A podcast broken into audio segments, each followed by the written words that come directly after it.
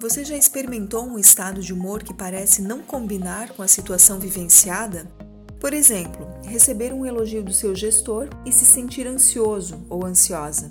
Ou às vezes, alguém que observa a situação de fora tem a impressão que você tomou uma reação exagerada. Para entendermos nossas reações, comportamentos ou sentimentos, precisamos identificar nossos pensamentos. Assim, veremos sentido entre o estado de humor despertado em determinada situação. O que acontece é que, na maioria das vezes, nos deixamos levar pelo que sentimos e esquecemos de checar o que nos levou àquele estado de irritação, ansiedade, medo. Vamos pensar na seguinte situação: meu gerente me elogia após uma entrega que eu tenha feito e isso me deixa nervosa e assustada.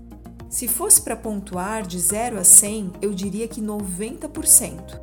Mas por que você deve estar se perguntando? algo bom, um elogio, gerar reações ruins? Ao investigar meus pensamentos, percebi que o que veio à minha mente foi: meu gerente está notando meu trabalho.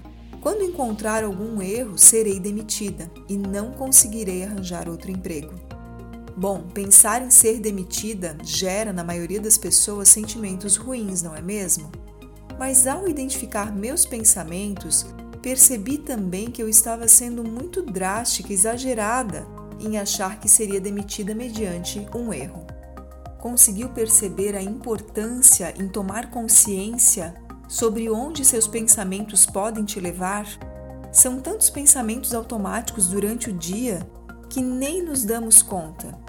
Mas agora, com esta informação, ao perceber uma mudança no seu humor, preste atenção no que você está pensando no que passa pela sua mente naquele momento.